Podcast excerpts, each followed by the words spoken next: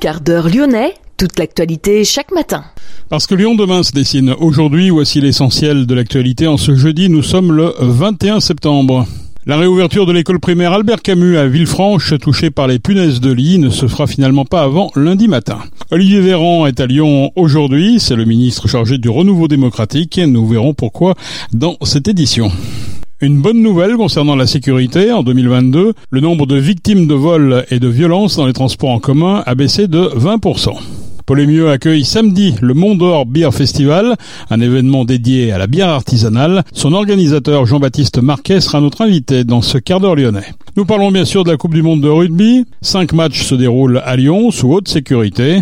Lyon accueille son premier match ce dimanche au stade de Dessine. Ce sera Pays de Galles, Australie. Lyon demain, le quart d'heure lyonnais, toute l'actualité chaque matin. Gérald de Bouchon. Bonjour à toutes, bonjour à tous, mais on commence par la pollution au perfluoré. La métropole de Lyon planche sur une plainte contre Arkema, une action judiciaire pour obtenir réparation concernant les rejets dans le Rhône de PIFAS sur le principe du pollueur-payeur. Pour rappel, un collectif d'associations et de citoyens habitant au sud de Lyon a déjà lancé une procédure. Les requérants reprochent à l'industriel de ne pas avoir assuré l'ensemble de ses obligations. Ils estiment aussi que l'État n'a pas été suffisamment vigilant. La métropole envisage l'attribution d'une subvention au centre Léon Bérard à hauteur de 210 000 euros et à l'école centrale 20 000 euros sur le projet Astéropa qui étudie l'association entre cancer et perfluoré, une recherche participative.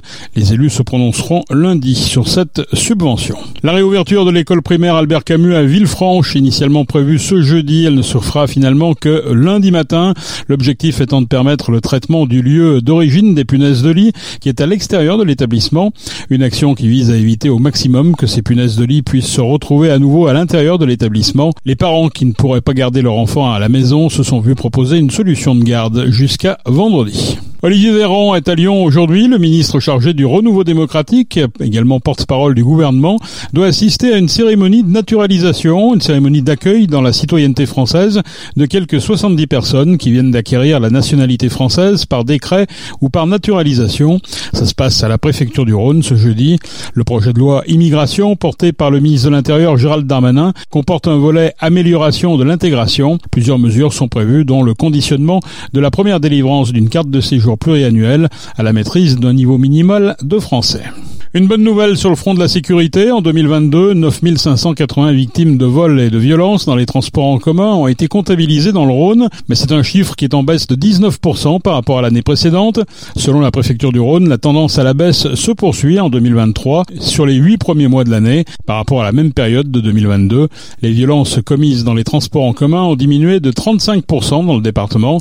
En 2022, un nouveau plan de sécurisation dans les transports en commun a été engagé par la préfecture en partenariat avec Citral Mobilité et avec les communes de la métropole, avec quatre axes prioritaires, la lutte contre les vols à la tire, la sécurisation des stations dites prioritaires, la lutte contre les jets de projectiles et la lutte contre le harcèlement sexiste et sexuel. Lyon demain, la radio des Lyonnais qui font bouger la ville.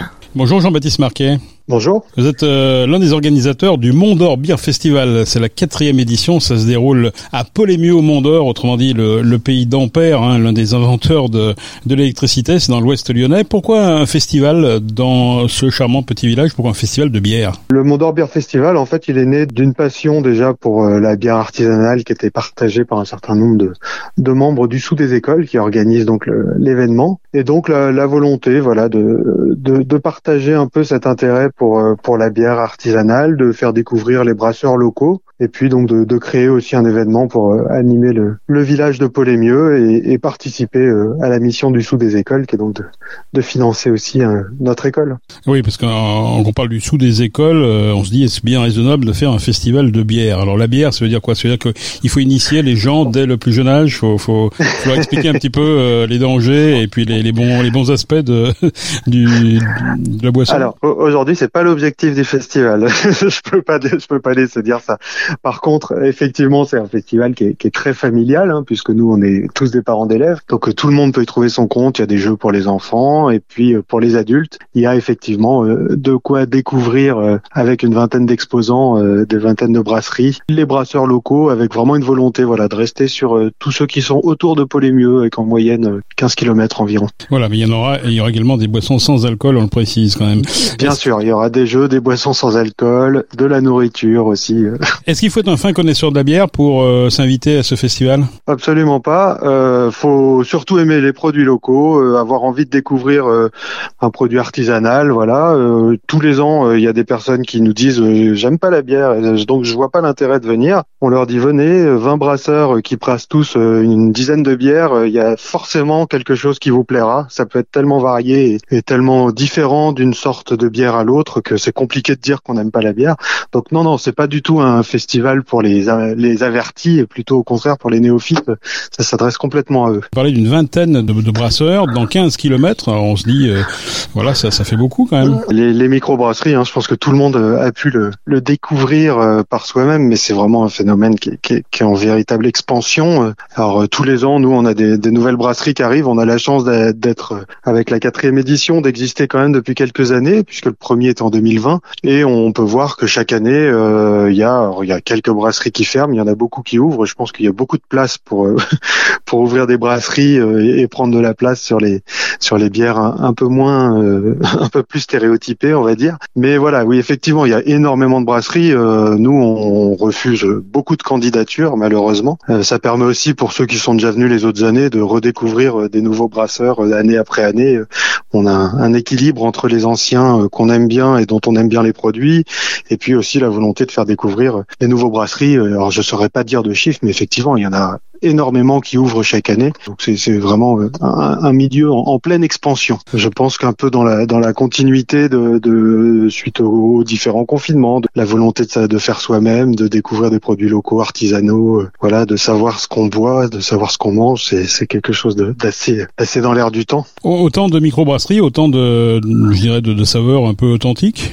Oui, oui, alors complètement. Hein, vraiment, euh, quand on, affiche qu'il y a plus de 100 bières différentes à goûter, euh, je pense que c'est vraiment 100 euh, bières différentes. Et puis en plus, chaque brasseur a ses spécialités. Hein. Il y en a qui vont être sur des saveurs plus sur les céréales, d'autres qui vont travailler beaucoup plus l'aspect floral, d'autres qui vont faire vieillir des, bières pendant des mois dans des barriques de rhum ou de ou de gin ou autre pour leur donner des, tonalités complètement différentes. J'ai un exemple de brasseur qui est turc et qui donc nous trouve des, des goûts de, de, de rose de Damas, etc. C'est vraiment euh, des bières et des goûts qui sont tous très très très différents. Vraiment, quand on dit il y a 100 bières différentes euh, à goûter, on est vraiment sur ces quantités-là et, et, sur cette découverte-là qui est possible euh, au festival. Est-ce que vous avez arrivé à renouveler, puisqu'on en est à la quatrième édition, est-ce que vous, renouvelez un petit peu le nombre, enfin le qui qui, qui vient Est-ce que est-ce que les exposants sont toujours les mêmes ou est-ce qu'il y a d'autres d'autres microbrasseurs qui s'invitent? Non non, en termes de nombre de brasseurs, on reste sur pour ceux qui sont déjà venus les précédentes années.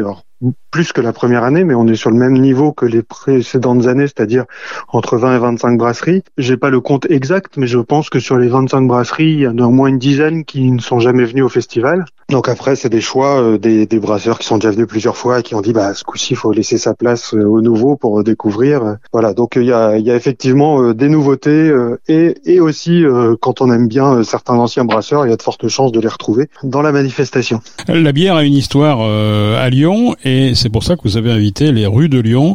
Euh, les rues de Lyon, c'est l'épicerie séquentielle. Hein.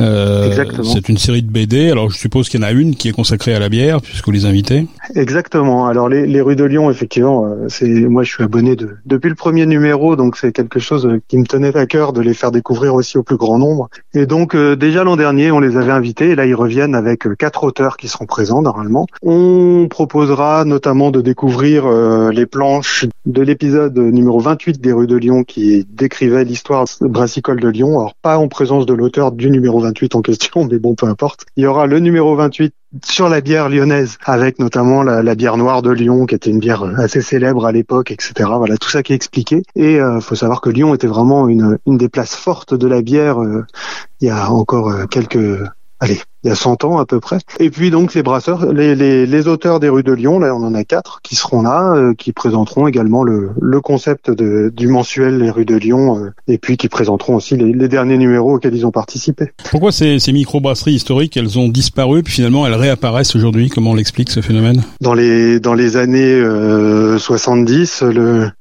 le goût du local par rapport à la facilité et à l'industrialisation euh, avait un peu disparu et c'est plus aujourd'hui un, renouveau euh, qu'effectivement une, création de, brasserie. Hein. À l'époque, c'est ce que je disais, Lyon était vraiment une des des pierres angulaires du, du, domaine brassicole français. Euh, et donc voilà, aujourd'hui, pourquoi ça a disparu? C'est clairement euh, l'époque de l'industrialisation et de la modernité et de la standardisation des goûts euh, qui, qui avait pris le dessus. Et aujourd'hui, c'est pas pour nous déplaire, mais on, on, fait quand même un peu marche arrière sur ces éléments-là. Et on brasse de la bière, y compris jusqu'en plein cœur de Lyon. Euh, je pense notamment à la brasserie Georges. Notamment la brasserie Georges, alors qui, qui est pas présente parmi les exposants. C'est mais euh, mais même euh, parmi les exposants, on en a des un certain nombre qui sont lyonnais. Euh, je vais citer par exemple, il y a, la, brasserie Biking qui, fait une une bière très originale à base de miel. Alors c'est pas c'est pas officiellement de la bière, mais voilà, c'est on a des, des, des produits qui se rapprochent des bragottes, on appelle ça. Voilà, des produits qui, qui se rapprochent de la bière, qui cherchent à retrouver des, des goûts des goûts anciens, remettre au goût du jour, etc. Donc on, voilà, c'est un petit exemple parmi d'autres, mais voilà, on a des brasseries lyonnaises qui viennent également. En tout cas, elles sont toutes de toute façon autour de Polémieux. Et comme Polémieux est à côté de Lyon, forcément, on se retrouve sur de la bière locale. Eh oui, Lyon est dans les 15 kilomètres. Merci en tout cas, euh, Jean-Baptiste, de nous avoir éclairé sur ce Mondeur Beer Festival, quatrième édition à Polémieux. Le Mondeur Beer Festival, c'est donc samedi 23 euh, euh, septembre, donc du côté de mieux. Merci beaucoup. Voilà. Et je, je si je peux juste ajouter un tout petit point, j'invite euh, les auditeurs qui souhaitent euh, venir à utiliser les transports en commun parce que mieux, c'est toujours un peu compliqué de se garer et on a la chance d'avoir les TCL qui vont renforcer la ligne de bus entre Vez et Neuville qui passe à Polémieux. Donc euh, je vous invite à aller sur le sur le site de, des TCL consulter les horaires parce que ça reste un renfort mais c'est pas non plus toutes les 10 minutes. Mais en tout cas voilà, ça, ça simplifie pour venir à Polémieux et donc je vous conseille fortement de, de favoriser plutôt ce mode de transport parce que le parking à Polémieux malheureusement est pas toujours très simple dans les gros événements. Merci beaucoup Jean-Baptiste. Merci à vous. À consommer bien sûr avec modération. La Coupe du monde de rugby, une bonne partie des hôtels lyonnais ont multiplié leurs tarifs par deux, voire par quatre, à l'occasion de cet événement, dont cinq matchs se déroulent à Lyon. Des nuits qui passent de 64 à 200 euros dans un deux étoiles, de 535 à 1307 euros dans un cinq étoiles, selon les relevés effectués par le Progrès. La tendance est moins nette sur Airbnb. Des locations affichent des prix majorés par deux ou par trois, mais certaines ne changent pas, quelle que soit la date. Les joueurs de l'équipe néo-zélandaise dont le camp de base est à Lyon sont étroitement surveillés. Lyon accueille son premier match ce dimanche au stade de Dessine. Ce sera Pays de Galles, Australie. Mais c'est durant toute la période d'installation que les All Blacks euh, font l'objet d'une surveillance rapprochée. Chaque équipe bénéficie d'une protection du RAID ou du GIGN. En particulier à Lyon, les déplacements de l'équipe se déroulent sous bonne escorte. La présence policière se fait plus discrète en revanche lors des sorties individuelles des joueurs, mais elle est toujours rigoureuse. Une séance d'entraînement des All Blacks sera ouverte au public au Matmut Stadium de Gerland le 4 octobre. Priorité sera donnée aux enfants, histoire de faire découvrir ce sport au plus grand nombre. Si la France se qualifie pour les quarts de finale, la ville de Lyon retransmettra l'événement. C'est ce qu'a annoncé le maire de Lyon, Grégory Doucet, mais ce ne sera pas en centre-ville. Ce sera au Palais des Sports de Gerland, un lieu qui permettra d'assurer un niveau de sécurité maximal, a souligné le maire de Lyon. Dès ce samedi et jusqu'au 8 octobre, un village rugby s'installe en revanche place Bellecour. 10 000 m2 d'animation et de stands pour permettre aux Et à de nombreux touristes de vibrer au rythme de la Coupe du Monde. C'est la fin de ce quart d'heure lyonnais. Merci de l'avoir suivi. On se retrouve naturellement demain pour une prochaine édition. Je vous souhaite de passer une excellente journée.